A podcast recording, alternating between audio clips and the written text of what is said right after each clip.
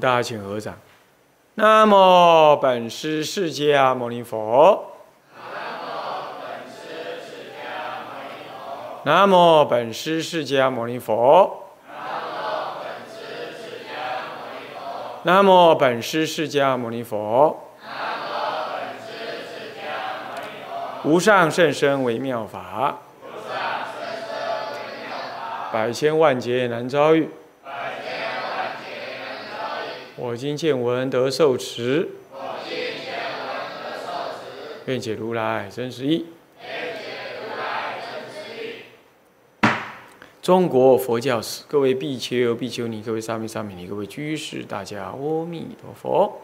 阿弥陀佛，请放掌。啊，我们上一堂课呢，啊，上到这教材第三十八页呢，就北魏太武帝之废佛。文呢，我们已经大体念过。呃，这就是第一次的灭灭佛。北魏，北魏呢，约当南朝的这个。啊，这个宋齐两代啊，那么他呢，嗯，在这个这个呃北魏武帝的时候啊，啊，那么这个北魏太武帝啊，啊，开始呢，呃。本来他也接受呃佛教的啊，本来他也是接受佛教，但是慢慢的呢，他受到了这个啊道教这位啊这个师徒崔颢啊这个的建议啊啊推荐呢，那么呢这个这个寇谦之这位道士啊啊就。致命的，他是有这个天师之位。那既然是天师啊，啊，那么来到了这个北周北魏太武帝啊，这个这个朝廷当中，他是结合这个太武帝啊。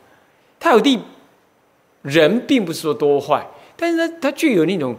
哦，我们讲的政治的野心，啊，这种政治野心，那这种政治的野心呢，使得呢，这位啊道士啊就觉得是啊有机可乘，哦，那怎么讲有机可乘呢？嗯，既然我被命为天师。那么天师的意思，也就是说，在上天的意志啊，太上老君的意志啊，皆由我，我个人呢，来给予呃传达。那当然啦，如果你信仰我，我也可以封你呢，成为一个宗教的人，宗宗教之王。所以呢，这种结合这个帝王啊。的野心，这是我们第一次的废佛表现出来的特色。所以说，当时啊，这个太武帝呀，就在这城的这个东南建立这个天师道场，那自己呢就自命为是太平真君，并且以这个太平真君呢作为这个年号，那么自受福禄。他开始觉得啊。既然我是这个道教所封的君呢，那么我当然理当应该更加的啊支撑道教。那么跟能够跟我相抗衡的，嗯，佛教，当然他就要去进行杀害。不过这个在这之前，因为我们说过了，因为出家人过多哈，影响到这个社会的观瞻。呃，不是多而已，是多而烂，多没有问题，是多而烂，啊，那么藏污纳垢之余啊，当然就引发了一些社会上的一些不满，这种不满反映到了当权者，当然他让他肆无忌惮，啊，那么其次呢，那么就是，哎，这个崔颢，这个主谋者呢，这个崔颢跟这个寇谦之啊，崔颢本身他隐藏着一个文化斗争的一个一个思维啊。他说：“这里文上讲说，崔颢以汉族领导者的地位呢，要征服已成为当时文化支配者的佛教。这你要知道，出家人多本身不是问题，出家人自己的腐败。然而，在能够建立这个出家人多这个前提，那就是因为这个出家佛教呢的文化已经透过了上跟下两条路线了，向上。”让所有很多帝王啊、诸侯呃，不是那个不叫诸侯了，那个就是那些啊啊政治的权贵啊，啊那个豪门豪族啊，当时是一个一个族一个族这样子为政治家族啊，也是被这个豪族所接纳并且信奉，所以以一个崔颢这样子以儒术为尊的。所谓的汉文化的所谓所谓的拥护者来讲，他也感受到了这个什么呢？这个佛教文化在上层上流社会的一个普遍的信奉。那么再往下看呢？这我不是这就不叫下流社会哈，这叫庶民的社会呢，也是如此。尤其在北方啊，长期以来帝王的信奉。那么说，君子之得风，小人之得草。草上之风必偃。啊，这个在上位者该怎么做，你的下位的人就会跟，人民就会跟。这个是古来都这样，你今天社会不也如是吗？啊，以以前有那个有人写文章说，今当今社会的乱源有三，第一乱源就是媒体，第二乱源呢，嗯，就是某一些学者肆无忌惮乱说话。第三乱源当然没话讲，就是政治人物啊。那那是有些人写社论的时候这么讲。那你现在这三样其实都叫做上位者。你说新闻记者、媒体怎么会是上位者？因为他拥有资源，他能够讲话发声音。他跟一般人不一样，一般人有声音有什么不爽快啊？那两三个人听得到而已。我今天这样讲一讲，也是几个人听听啊而已。可是呢，他透过那个新闻的。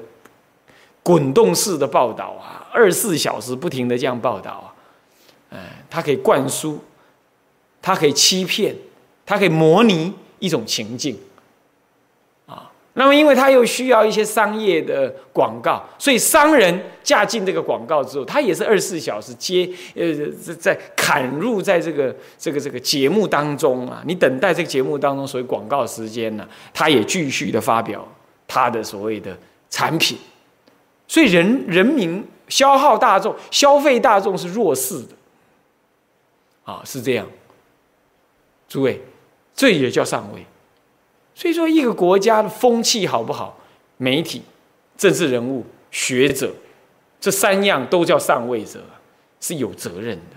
古人这么懂得，所以古人他知道说，如果人民犯了一些滔天大罪啊。那个人君人王啊，要下诏罪己，要表示忏悔。今天呢，你哪怕是法律已经去抓他了，抓那些政治人物了，他都还可以表现震怒，然后呢，闪开政治责任。啊，啊，那犯的是我部下，跟关跟我无关呢。啊，先把事情搞清楚再说。现在并不是谈那个职位去来的问题，我一点都不眷恋。你们，你常常听到这种、这种、这种。这这种听起来像人话，其实不是人说的话那种话，是不是啊？然后呢，然后事情过了，那媒体呢？媒体跟政治是，你要知道它是共构的，你基本上它是共构的，大部分的新闻来自于什么？来自于政治政治集团的私语，啊啊，厂商的广告赞助。也要偶尔也会受限于建政治集团的什么呢？某一种程度的关怀跟暗示，那所以呢，那那个商业集呃，那属于商业集团之一的新闻媒体，受限于政治。所以你你想想看，这样子的话，整个社会建立的这种结构啊，人民是被屠宰的，思想不能独立，价值取向不能够不能够多元，也不能独立，然后被广告人的所谓价值思维呢，一直捏一直捏造。你看啊，现在的女人她穿的衣服啊，这这是很难看啊，还穿什么低腰啦，怎么样子？那你看这个，那以前我们想就是什么？那裤子不够大，穿到快掉下来了。以前讲法是这样，现在就叫做美丽。那你想，所以说美丽跟流行是一种无理性的行为。那为什么他会这种进行这种无理性行为，被广告商所所所建立起来的？所以，现代的人类，现在的人，他活在资讯环境里，是最为资讯焦虑的。那他得到这些资讯，常常是为了商业利益跟政治目的所得到的。在这种两个利益之下得到的讯息，所以基本上是虚假的，消耗金钱而得不到什么大利益的，啊，哪怕是乃至于这个。政治语言呢，所听到的，在报章杂志上看到的政治语言呢，虚假的居多，而结果这整个社会就建立成为一种虚假、浪费、浮夸、少于道德感，然后人性就非常躁动不安，就这样。诸位，所以说。从这个北魏太武帝他的灭佛，他从本身他自己的政治野心跟宗教相结合这件事情来看，再加上一种内在政治人物的一种文化偏见跟文化沙文主义，他不容许呢一个外来的他认为的外来宗教呢过度的在他眼前过度的强盛，这样之后他就可以进行什么？进行所谓的政治势力的杀太行为。所以这一方面佛教内部有衰微，二方面引发成为对外就产生对外就就呃就有了一个呃有了一个相应的政治野心跟文化沙文思维。那么这两这样内部一个腐败，外部有两个政治野心跟文化沙文思维，文化沙文主义，文化沙文主义就是以我为主，我为高，我为统治。我为主，这叫沙文主义。这样子的文化的沙文主义。我认为汉文化最好，你这是外来文化，我要跟你抗争。诸位啊，到今天还这样。我一再的说，今天还这样。你从历史上来看，这一千四五五六百年当了当中啊，没变，它基本质上还这样。对不对？政治人物想当然尔，他可以制制制定法令来要求这要求宗教怎么听他的。那么呢，那么呢，宗教呃教育学者也好，或者一般的学者，他可以肆无忌惮，他可以大言不惭的说：“我没有宗教信仰，我也不需要宗教信仰啊！你们的宗教信仰呢，我不敢批评，但是我不晓得他什么意思。”他可以这样子，然后定定定公共政策的时候呢，就不。不把宗教的需要、宗教的价值、宗教的尊严给予考虑，就这样。我们从殡葬的条例，我们从国家土地的运用，完全完全不理会宗教的需要，以及税制上的呃某种程度的呃的的的的的建立，我们都可以看得出来，他他。不认为宗教存在是他需要先考虑的，在定定公共政策的时候呢，他不会去意识到这样的事情。那这个在国外是不很不不很少这样，在国外不不能够这样子做啊，也不完全能这样做的啊。那么好，那么这样的情况我们可以看得出来，哦，这就是文化问题。可是我接着要问的说，那到底是先内部腐败，才诱发外在的这种政治野心？跟宗教结合，或者对抗，跟宗教对抗，好，或诱发外在的这种文化沙文主义，还是说文化沙文主义它一直就存在着，只是你内部里头的呃呃呃体质不强的时候呢，它就壮大，是哪一种？我告诉诸位，是后者。就像我们的身体，其实我们身上随时有细胞，要不不有细菌，可是我们没有感觉生病，为什么？体质够强，细胞打不进来。我告诉诸位，中国如果这样子呢，从有佛教传进中国以来，政治野心的是历代不乏其人，是不是这样子啊？那么有文化沙文思维的。我告诉你，从古到今，到一直到哪怕是今天，我们的教育思维仍然以单一的文化思维呢为主轴，这当然是不可否认。可是，它不能够将宗教给予一个人人类精神文明中应有的地位，这比国外还要严重，严重的严重。在国外，甚至于定明定呢，它是有国教。好吧，不定国教的话，明定呢，我的国民应该受宗教的通识教育，而且是从小学就开始，国中、高中就开始，是不是这样子？而且很正式的来认知一个宗教对这国家的价值。你比如说像德国，这是这是一个欧洲重要的科技国家吧，文明国家吧，啊，那么呢，他明白了就有所谓的宗教税。用公共政策来来来支持他们国家民族的一种宗教政策。那么呢，英国他们有所谓的所谓的宗教教育，还有所谓的第二宗教教育，就像第二语言教育一样，有这种观念。啊，诸位，台湾如果说稍有所宗教的通识教育，那也不过是几年的事，而且躲躲闪闪。要求东，要求西，避免东，避免西。那么呢，要求说什么有呃，能够专门研究宗教的研究所，也是在这几年才开放，而且他还还规定东规定西的，生怕你呢，呃，宗教的信仰介入啊，什么东东的，呃，什么样子的的的的的条件呢？哦，害怕的很啊，这样子。举凡这个，那么呢，我们都可以看得出来，这种文化的沙文主义其实早就存在。啊，这种政治的野心，古来不乏其人。可是他为什么不一定能对待佛教怎么样？主要原因是佛教历代以来高僧大德辈出。那么佛教基本内部的一个温和性呢，还有内部的一种所谓的俗世性，有大乘中国大乘佛法的俗世性呢，它拥有广大的信众基础。所以，诸位，佛教呢，是因为它内部内部够强硬、强健，所以它能抵得了这种外在的细菌的感染跟侵犯，应该是这个原因。所以我们应该随时居安思危。如果你从这个历史的经验当中了解，你要随时要居安思危。你看，现在民主国家应该不会，你怎么知道不会？透过立法的方式就会，是不是啊？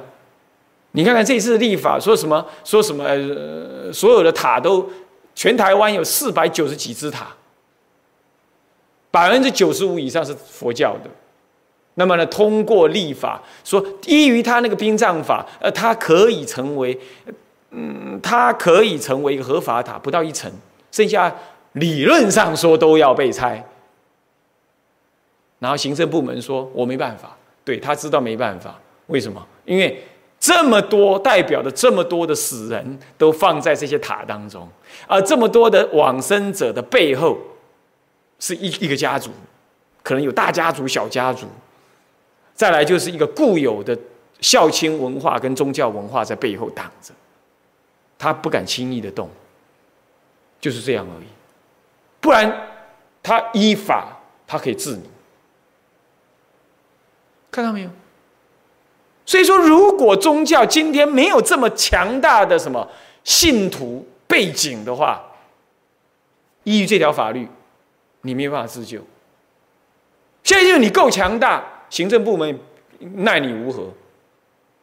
哪怕是有几个小小的县呢的县长搞不清楚状况，乱叫嚣一阵，啊，他也不敢动。到现在年都过这么久了，啊，重选立法委员都这么久了，也不敢动，对不对？所以诸位要了解啊，这个世间是苦，是五浊恶世。宗教一直存在这个世间，尤其是像那种觉悟的佛教存在这世间，长期以来就是岌岌可危的。这并不是什么末法思想，这是因为他在五浊恶世，他不被公平的对待，他也不被正当的理解。所以从第一次的太武帝的灭佛，你就已经看到两件事情：当他本身体质一弱的时候，那政治的野心。外加着一个所谓的文化的沙文思维、沙文主义，它随时就侵入进来，就会发而为一种所谓的什么灭佛的运动。那我们再看看共产党当时、中国当时的所谓所谓文化革命，固然那是他内部的政治斗争，所越来越引发到最后不可收拾的一种所谓的文化浩劫啊，今天已经都平反，并且也跟。这样事情认为那不是中共建国原来思想的本意。不过你可以看出来，那是在当佛教如果也在那种时候被他伤害了，那是不是也受到了政治斗争的伤害？在这种情况之下，你是完全无法自我自我保护，没法自我保护，对不对？没法自我保护，这也代表着在那种时候呢，佛教内部的力量不够坚强。当然，你说哦，那那那那个那个文化革命，那个实在是真的是真的是用政治力量整个压迫了。你佛教再怎么强盛，你也没办法，而且是对一切宗教伤害，也不是冲着佛教而已。对呀，我刚刚不也讲吗？我说宗教在这个五浊恶世，不只是佛教在这个五浊世，我只是说特别指的觉悟的佛教，在这个五浊恶世是更难。我只是这样，但是并不说只有佛教而已，它也确实是一切宗教都这样。一切宗教都这样，所以宗教本身要让自己可长可久。我们从第一次的太太武帝北魏太武帝的废佛事件，我们可以得出一个结论，那就是你其实你随时处在一种被伤害的可能。你必须本身足够坚强。那坚强是什么东西？坚强，当然坚强有事有理呀。理的部分就是说，你一定要你一定要什么叫有道德有修行，以德以修来服人。这第一件事情，你成为一个修行解脱的大德，啊，那么呢，修行自在的大德，为世人所敬仰。你不要做广告啊，真有修的人不会做广告啊。你不要说怕人家不知道你有修行啊，你真有修行的人，慢慢的这个这名声远播，大家会呃清越远来啊。这第一种，第二种不能够修的那么样高超，至少在学问。道德为世人楷模，为世人所恭敬。你没有解脱，好，你也你没办法当身正什么，但是道德学问能为世人所恭敬。第三，当然那就是你于教内有功。第四，于社会也能建立功名、功劳。好，用宗教家的俗事。来为社会做一些事，这当然也是。你唯有这样子，呃啊，让整个社会能够适当的感受到宗教存在的价值跟可敬，可敬，而且是要一代接一代的要有人做，不能停。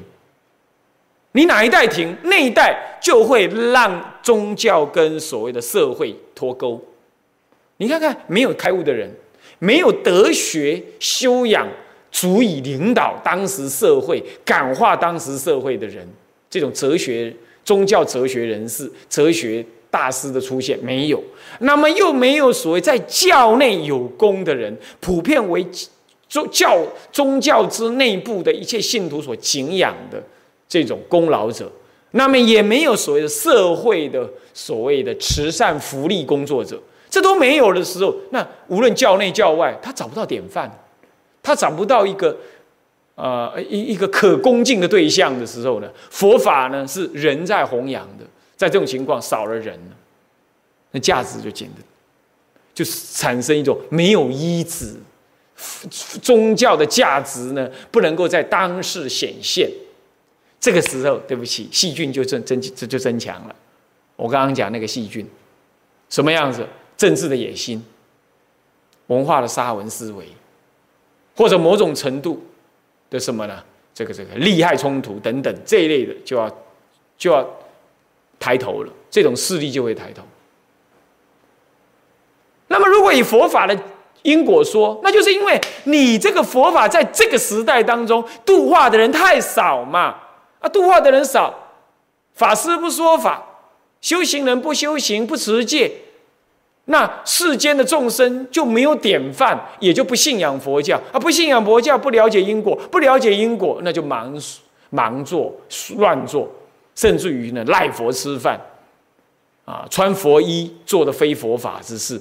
那这个社会里面人心当然就越加的险恶。如果按照因果来讲，不就这样？那这一险恶了，那看你佛教如果拥有资源，他就来抢夺，就要来侵慢，就要来侵犯，甚至于呢，都可能用立法的方式来给予割裂。就这样，诸位这样了解吗？所以就从这个人就可以看出来啊。那么最后他有一段呢，这个第九节有最后一小段说，这个寇谦之的道教，尤其是他的新科之戒，多半是模仿自佛教的戒律。天尊像及老君像等，也是由于当时盛行佛菩萨的造像供奉而来。所以他看到佛教造像供奉这个价值好处，他也自己去弄他们道教的像。所以本来道教原来是在。原来是没有这个形式的，倒是佛教来了，都做给他看，他跟着学。所以并不是佛教学道教，是道教学佛教。道教真正发生是在汉末三国时期才出现，那个时候佛教已经基本发展了两三百年，在中国，渐渐的成为社会文化的主流了。那么看在这个眼，看在这些这种方术道士的眼里。他才一样一样的学进来。你看看，包括你看北平，北平有白云庵，你看看他那个钟鼓楼啦、寺庙的样子啊，全部是我们明朝时代丛林的格局。但是他又怕太像了，把庆跟木鱼呢换位置，左右互换，把钟跟鼓的位置也左右互换啊，就这样而已。连那个建设的格局一模一样。哦，你去北京的那白云庵看呢，你就看得出来啊，是这样子啊。那好，所以经过这个废佛的契机呀，他呢就整然了他的一个什么教团的秩序。我说过那是为什么？因为既然现在当今他的国王呢要依止道教，那道教总要摆出个样子给大家看了。那要摆出这个样子给大家看，本来没有这个诱因的时候，大家各散一团呢。现在有这个诱因呢，皇帝要看，要看我们道教有什么样子可以给他做依靠的，他要帮我们出口气，灭掉佛法。抹佛教啊，那这个时候，皇帝要看我们，那我们得要严整威仪啊，严整出一个嗯一个什么教团的形式出来。这个时候呢，寇谦之登高一呼，就足以形成一个道教的某一种统一的教团制度。所以他透过灭佛这个契机，来建立道教的什么呢？道教的一个一个教团制度。算我们栽培他了啊，牺牲自己栽培他了啊。那么好，好，那么第十节哈就讲到，接着文成帝的复兴佛教，北魏太武帝死灭废佛不久啊，寇谦之 Kelly 啊 死了，活不了太久。我告诉诸位，只要是那个灭佛的哈，从古到今，哪怕最近的，一直到。呃，中国大陆的文化大革命，通通是这样。你废佛没多久，你通通就是没什么好下场。那么呢，寇谦之死亡，那么呢，崔浩呢，崔浩更惨，一国的什么呢？师徒啊，师徒可以说就是宰相的意思了哈。师徒啊，就是宰相的意思，竟然遭受族诛啊，遭受族诛，整个族诛杀掉了哈。那么这样子讲。那么族人就全部死啊！那么这样呢？废佛后的第六年呢，太武帝就死了，啊。那么呢，而文帝，而文成帝，嗯，哎，这个这个即位啊，即位。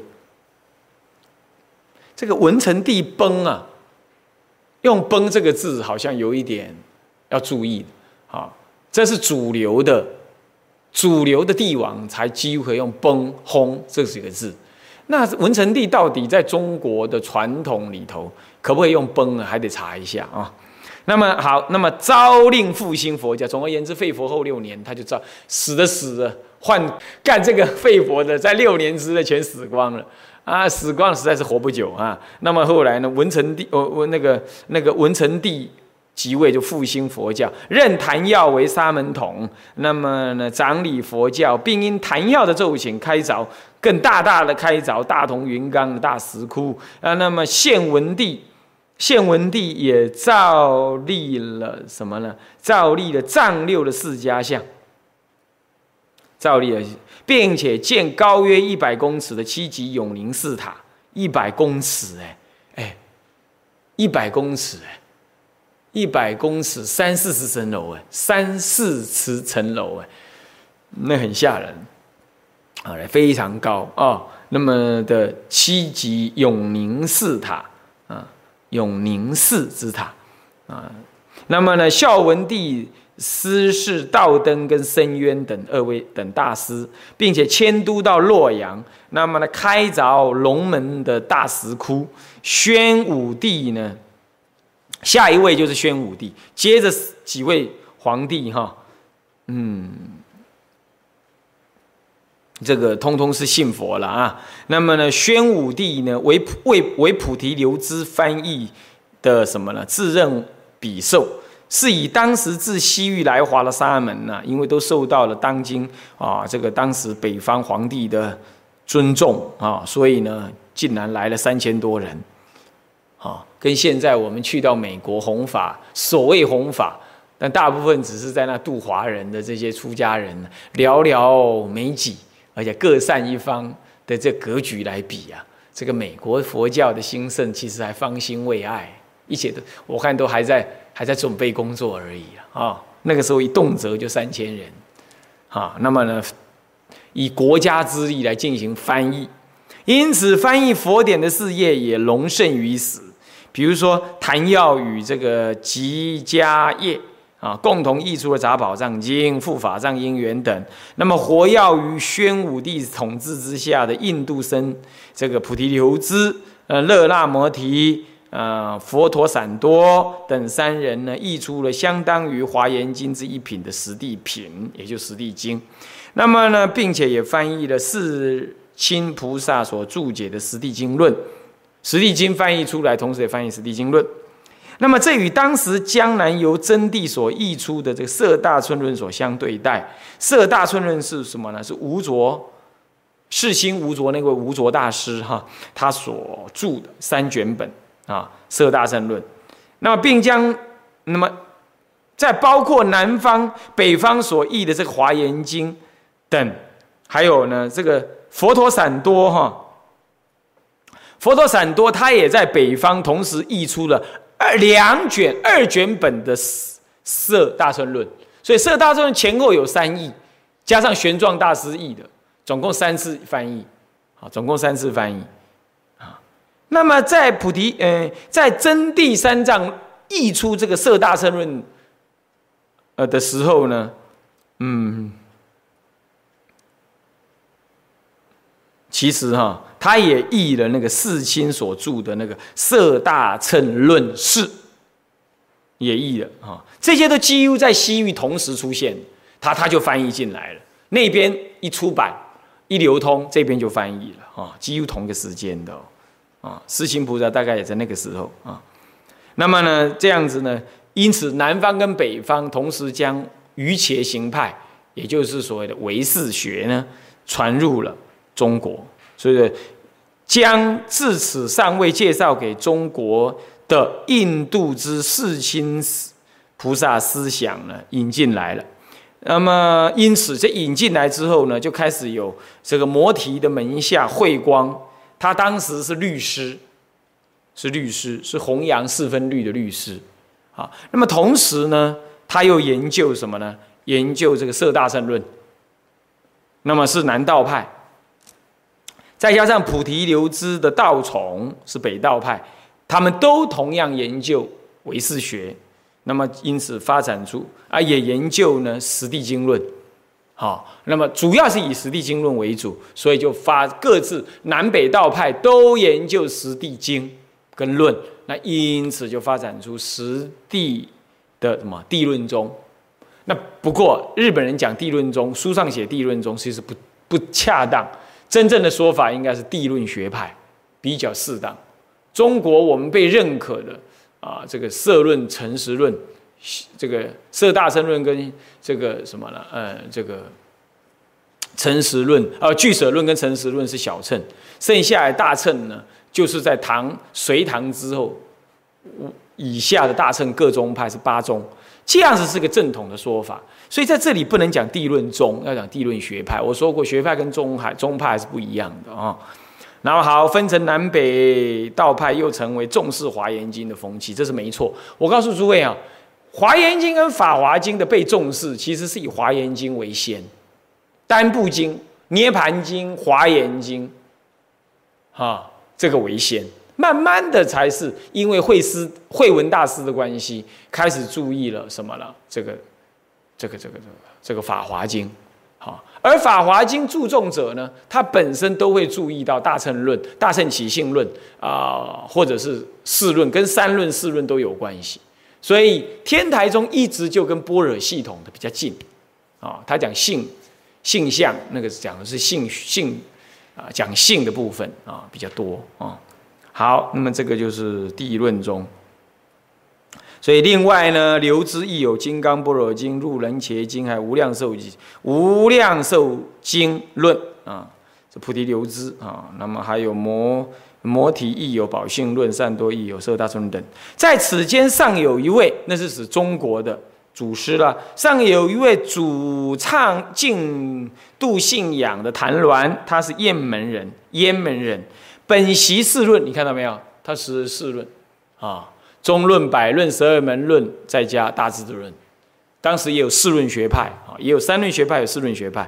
那么他因为要注解大集经啊，那么感得气急啊，那么为了求健康，继续继续来注解啊，他就拜访一位道士，叫做陶景、陶弘景这个人。那么呢，得到陶弘景道家所认知的所谓长生不老之法，在向北回到他的雁门的时候呢。中途的洛，在中途洛阳遇到了菩提留支，因为菩提留支本来就被请在洛阳那里翻译。那么呢，他去参见他的时候呢，他就告诉他说：“你。”好像路上遇到的，那请问呢？你往哪去啊？那我我到南方去，南方去干什么？呃，这个求长生不老药。哦，有什么长生不老药啊？他就把道士的那一套告诉他。菩提流支笑一笑，跟他讲说：天底下哪有什么真正长生不老药？你要长生不老药，嗯那看这本经书《观无量寿经》啊，你去看，那才是真正的长生不老。他半信半疑，拿来一读了，这过去的因缘。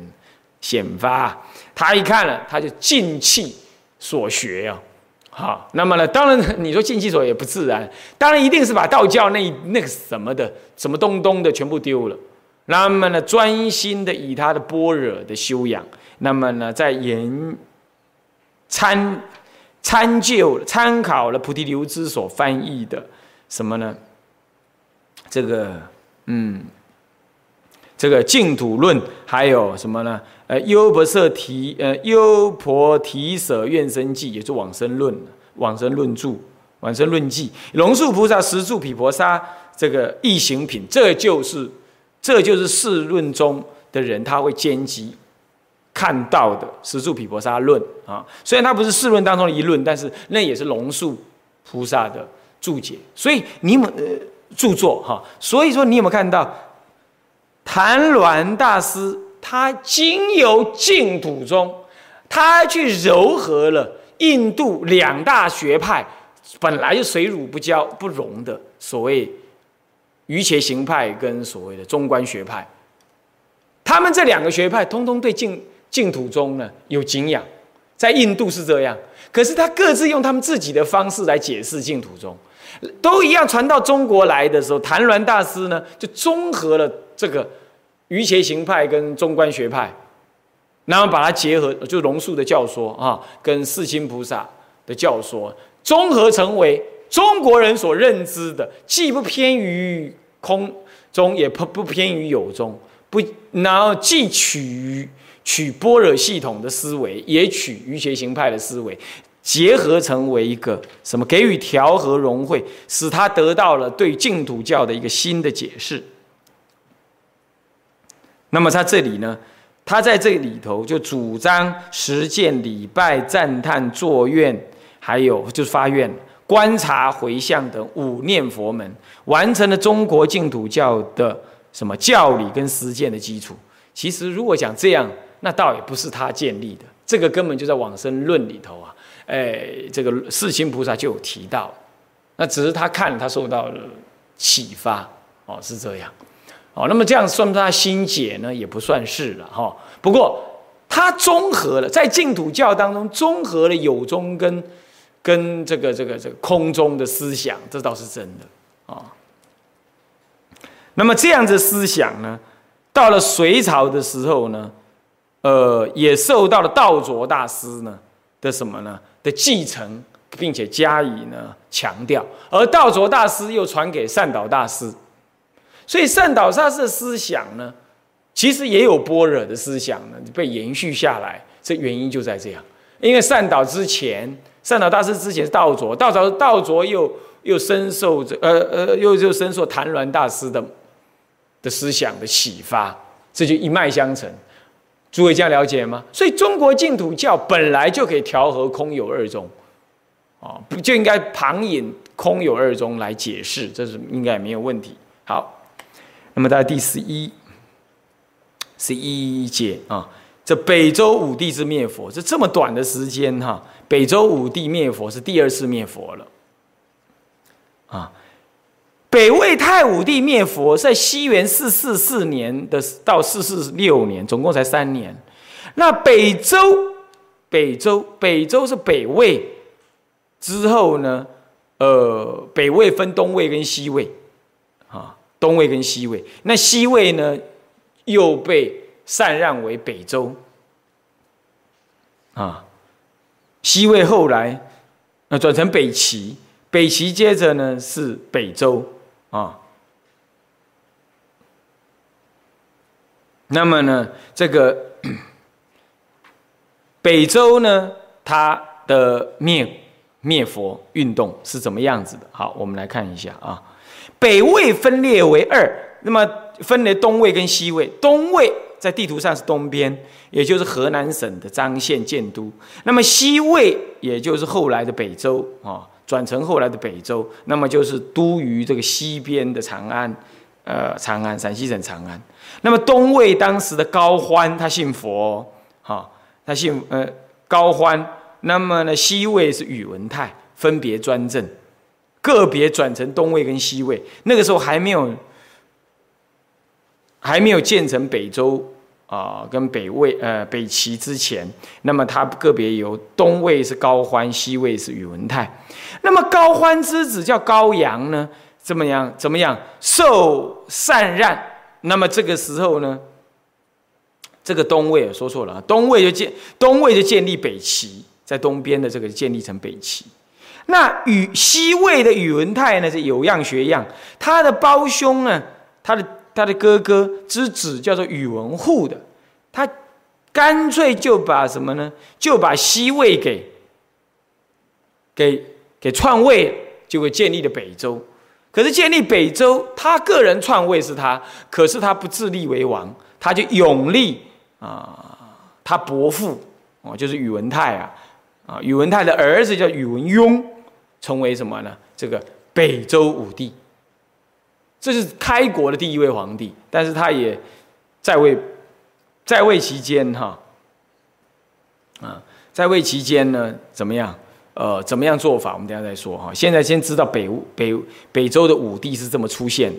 那么高阳呢，则是北齐的文宣帝，他当时与南。江南的梁武帝并肩，那么兴隆佛教，以慧光的第一高足叫做法上为戒师。天宝六年呢，少废道教，这是南，这是这是他在诶这个北方，他信仰佛教，就是也就是所谓的北魏啊，北齐，嗯，这个北齐呀，他对宗教的信仰，他是信仰佛教的啊。可是相对的，北方的另外一个分裂的国叫做北，呃，叫做北周的就不同了。与他相对的北周武帝呀，跟高阳相对啊，那么呢，实行富国强兵的政策。富国强兵，并不是富民，是富国。富国是总总而言之，就加强他的国防，强他的兵，就是加强他的国防。要加强国防，当然国家要有钱买国防武力嘛，对不对？所以这富国不一定富民啊。那么他为的是要干嘛？简单讲，简单讲就是要并吞北方，统一北方。啊，中国人很奇怪，他觉得跟人家共和平共处好像很难，非得要搞个统一不可。啊，所以说他在北方，他就要他需要想要来统一一下下。啊，那么呢，有自古以来都有这种统一的想法。啊，这个那好，那怎么办？怎么统一法呢？啊，怎么统一法呢？他就先来个富国强兵。可是富国出现了问题了。他认为当时他的国家境内拥有太多的寺庙跟僧侣，这样子会妨碍他的什么呢？税务的征收、土地的使用等等。因此，他认为这是有害无益的。然因此就断然的采取了极为慎重，然而非常强硬的废佛政策。那么就在那年呢，啊，五六七年，差不多他即位之后呢，即位之后的第第六年啊，第六年，六七年之间啊，那么呢，有一个更接近的原因，那就是有个还俗的出家人呢，这魏元松，他竟然上书要废佛，你看看，哎呀，这太荒唐啊！出过家的人，结果他。以以以以以冤报德，哈，是这样。那么当时还有位道士啊，因为这个道士呢，他仇恨佛教了。那么呢，张斌也在暗中活跃着。这个时候，武帝顺着他，还是一样的政治野心，看到了没有？他为了富国强兵，这内在的一个政治野心，他为了要统一北方，这种政治野心，然后就结合又是一种。可能存在的文化沙文主义，啊，那么呢，他便在天和四年以后，朔召集僧侣道士众臣，辩论如佛道三教之优劣。当时的佛教方面有真鸾的孝道论，还有北周道安，那是后来的道安啊。北周道安的，呃，是不是同一个道安呢？啊，再查一下啊。那么，道安呢的二教论等啊，尚书啊，当然不是了啊，嗯，不是。那么结果呢，这个呃，啊，应该不是同一个道安的，时代差有差了啊，对不起啊，是这样。然后结果呢，这个武帝就于建德三年，就是五七四年呢，他即位后，啊。他即位十多年了啊！三月呢，下诏废佛道二教，于是呢，这个寺院经像遭受了迫害，僧尼全部被勒令还俗，编户于军民之中。同年的五月，那么武帝就设通道官，招致求道者百二十人。那有志的僧侣呢，这个时候看看他还复兴道教，结果并对佛教还是压制的，那么他就怎么样呢？不想还俗的，都都隐向山林或者迁往江南，以逃避此一法难。这样诸位了解吗？是这样啊。那么在这种情况啊，在这种情况，我们又看到了佛道虽然当时都被废，对一个武帝来讲，他还是一个政治目的。为了一个政治目的，他废掉佛道，因为道教为什么也要废？也同样的也浪费他的。他认为也浪浪费他的资源，然而他对道教仍然是比较宽松，仍然是让他早一点怎么复兴。这个时候，那么僧人就只好呢，仍然继续往其他地方逃逃避啦，继续修行。可到了建德六年啊，也就是他，嗯，这个开始废佛后的这个第四年了啊。那么呢，这个武帝呢讨灭了北周之时，那么该地也有四塔被迫害，森林也多还俗的现象。可见那并不是由于武帝之招，而是由于战乱所造成的。这个这不他是怎么推论的啦？啊，很难说是到底怎么样。不过明显的经过战乱，那也有可能啊。那么这么一来，北地的佛教一时就贫贫于这个毁灭。但是不久呢，这个武帝也挂了。死了，那死了之后呢？其实就在当年死的，五七七年当年死的。